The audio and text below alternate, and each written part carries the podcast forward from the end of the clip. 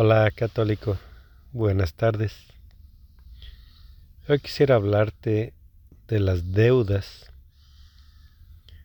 ¿Sabes lo que es una deuda? Es cuando alguien debe algo a alguien más. Normalmente las promesas es un tipo de deuda, es un compromiso en el que una persona se metió y que ahora hay que cumplir. Una deuda, aunque no sea una promesa, es algo que la gente debe cumplir. ¿Por qué existen las deudas? Hay muchas razones y situaciones. Supongamos cuando Dios habló con Abraham, le dijo que le iba a dar una gran multitud de, de su propia carne, de su, de su propio linaje. Le dijo, te voy a llevar fuera de estas tierras y tu pueblo vivirá esclavo por cuatrocientos años, pero después tu reinado será eternamente. Entonces, Abraham viajó, se salió de su tierra.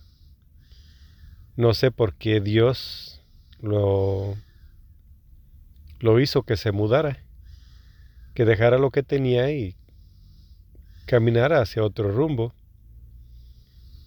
No sé, creo que llegó a donde estaba lo que era Sodoma y Gomorra, esos campos porque fue cuando, cuando su sobrino Lot vivía en, en Sodoma y pues su mujer se quedó convertida en sal. Después de allí siguieron este teniendo sus hijos y cuando los tiempos de Israel que se vino la hambruna aquella este los hermanos de José, el soñador, pues lo vendieron, lo vendieron como esclavo. Así que ya por unas cuantas monedas, pues tuvieron que entregar a, a José. Desde que ahora José tenía una deuda que sus hermanos cobraron. Y pues fue así que llegó al servicio de los egipcios. Y no por su falta, pero llegó a la cárcel, por seguir en sus preceptos de amor a Dios.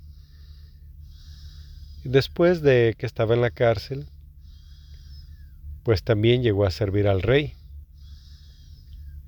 Y llegó a ocupar el puesto más alto del reino.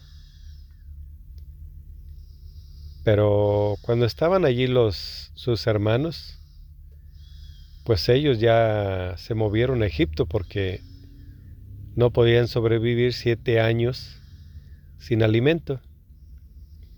Tal vez de algún modo u otro, los israelitas vendieron sus pertenencias y no sé de qué manera, bueno, para comer tuvieron que pues darle a José todo su servicio.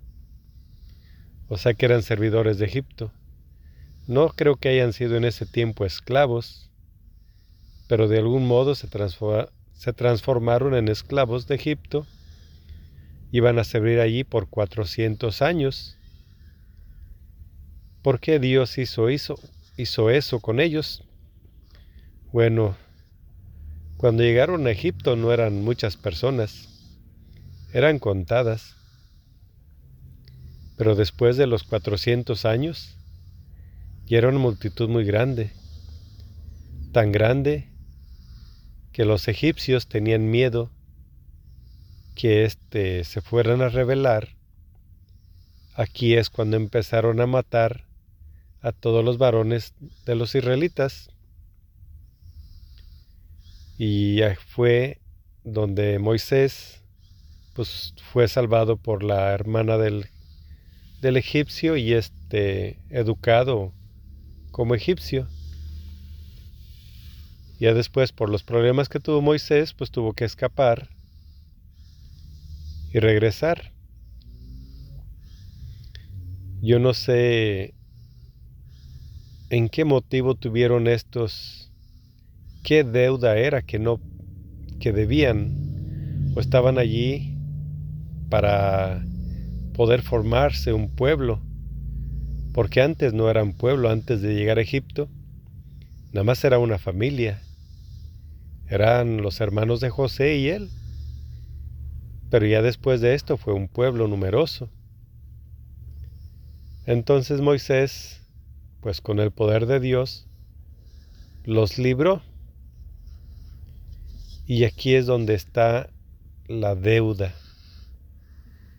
Es que hay tantas personas, por ejemplo ellos para comer por siete años, pues tuvieron que dar todo lo que tenían. Eso es para sobrevivir. Y duraron 400 años de esclavos por siete años de alimento. Así hay muchas personas que en estos días prestan dinero a personas necesitadas. Pero antes de prestarles dinero, les exigen algo a cambio. Por ejemplo, si tienes algún bien como una casa, o una gallina, o terrenos, o negocios, pues ellos no se fijan que tu casa, que tu terreno o que tu negocio vale muchísimo más que lo poco que te están prestando. Ellos simplemente se fijan en que te están dando dinero y como tú lo necesitas, aceptas todas sus condiciones. en la Biblia hay muchas instrucciones de cómo vivir bien sin necesidad de ser esclavos de nadie. Porque cuando tú le pides a otra persona que te preste o te dé algo de lo que ellos tienen, pues sí hay muchas personas que lo dan, pero les ha costado y pues no te lo quieren dar gratis. Entonces muchas veces tú les vendes lo que aún no tienes, les vendes tu tiempo, les vendes todo lo que sea por una necesidad. Las deudas es muy difícil realmente evitarlas porque siempre tenemos alguna necesidad. Hay personas que tienen mucho dinero, pero a veces tienen alguna enfermedad y los doctores no curan a la persona, pero sí le quitan sus bienes. Estas son cosas que pues un doctor no debe hacer porque si no te cura, ¿cómo es posible que te pueda cobrar? Y luego te cobra tantísimo dinero por cobrarte, por curarte una parte insignificante de tu cuerpo. Pues yo creo que tampoco está bien. Pero el principal problema es que tú no lo piensas. Simplemente crees que un doctor te puede curar y le firmas todo lo que tú quieras y luego tienes que pagar. Normalmente la mayoría de las deudas de las personas es por motivos de salud, pero las personas olvidan algo muy importante. Las personas que creen en Dios tienen un Padre. Si tú tienes Padre en este mundo, siempre le pides un apoyo. Entonces, si tú estás enfermo o no tienes para comer, ¿por qué no le pides al Padre? El Padre simplemente hay una oración que Jesús nos enseñó que es el Padre nuestro. Si hablas con Él todos los días, le pides alimento, Él te brindará de comer. Dios es bueno y es un Padre bueno. O sea que en lugar de irle a pedir a tu vecino unas tortillas o un taco de frijoles, ¿por qué no le pides al Padre? El Padre se encargará de decirle al vecino, oye, llévale a tu hermano que no tiene comida. Y si no está tu hermano cerca, pues enviará a sus propios ángeles a llevarte de comer. Dios nunca ha dejado a los profetas sin alimento donde quiera que estén. Les lleva Él al alimento, manda a alguien, pero la persona se alimenta. Ahora, ¿cuántas personas han sobrevivido tanto tiempo sin alimento? Porque claramente lo dijo Jesús. No solo de pan vive el hombre, sino toda palabra que viene de Dios. Entonces, los israelitas se vendieron por comer siete años, pero ¿debería uno venderse un solo día? Tal vez eso era un propósito de Dios para que se multiplicaran, pero realmente Jesús nos enseñó que no hay que preocuparnos por qué comer, porque Dios nos lo da y nos lo da gratis. Él no nos cobra por el alimento que nos da, Él no nos cobra por el agua que nos da. Solamente hay que creer y pedírselo a Él. Ahora, si te endeudas por salud, tuviste un accidente y este, pues por tus golpes o por lo que te haya sucedido, pues vas a morir. Sabes que si es la voluntad de Dios, así va a ser. Vas a morir. Pero si Él no desea que aún mueras, tú estarás sano, porque Él ha compuesto a tantas personas enfermas él ha devuelto la vista, ha hecho hablar a los mudos, ha hecho caminar a los cojos. Entonces, ¿qué enfermedad hay que Dios no pueda curar? ¿El sangrado? Dios lo sana. Todo lo puede Dios porque Dios hizo tu cuerpo y Él lo puede reparar cuando Él guste. No tienes por qué entregar tu tiempo que no tienes o tu palabra que no tienes a otra persona. Tú entrégasela a Dios. Haz un propósito con Dios. Que tus deudas sean con Dios. Porque tú no le perteneces a nadie más que a solo Dios.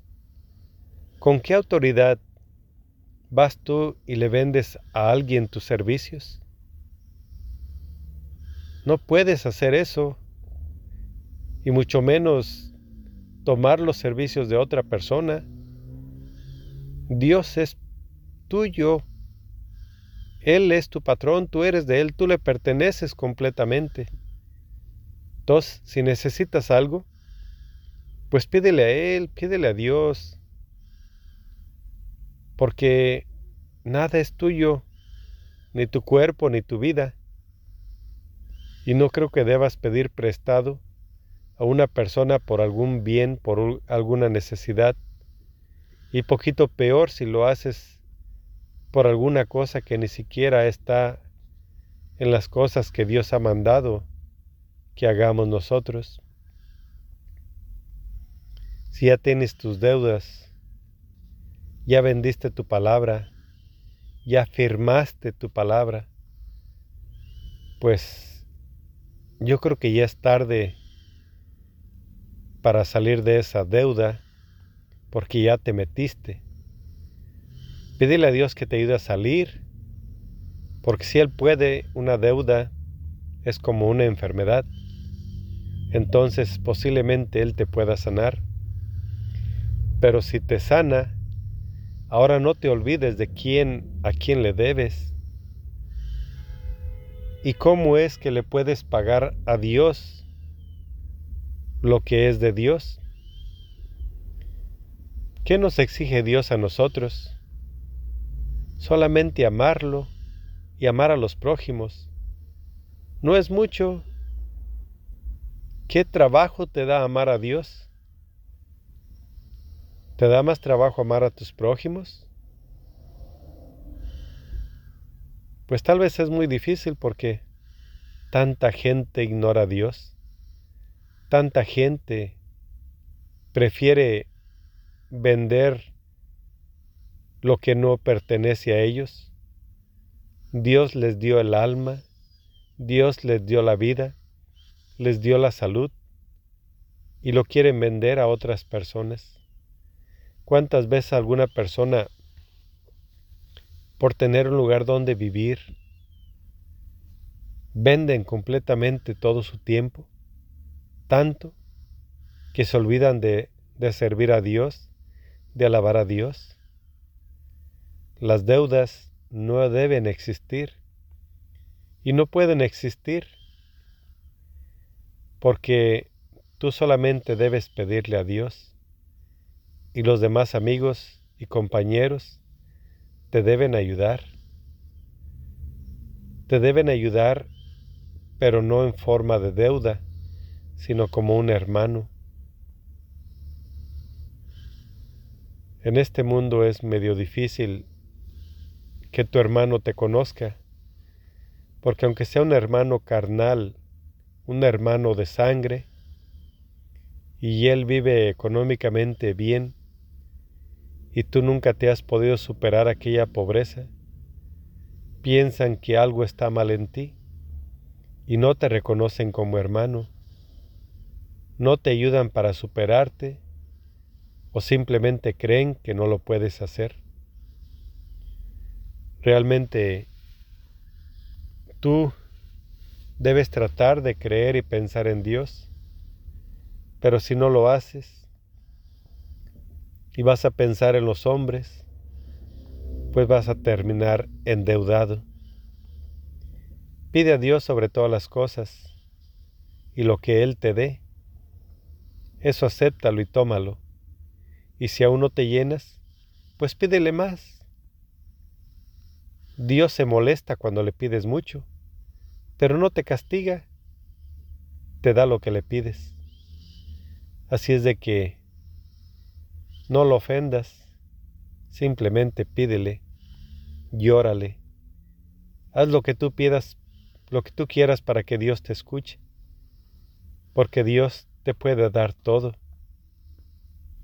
Fíjate, hizo rey a David al más pequeño de los ovejeros, lo hizo un rey rico y poderoso.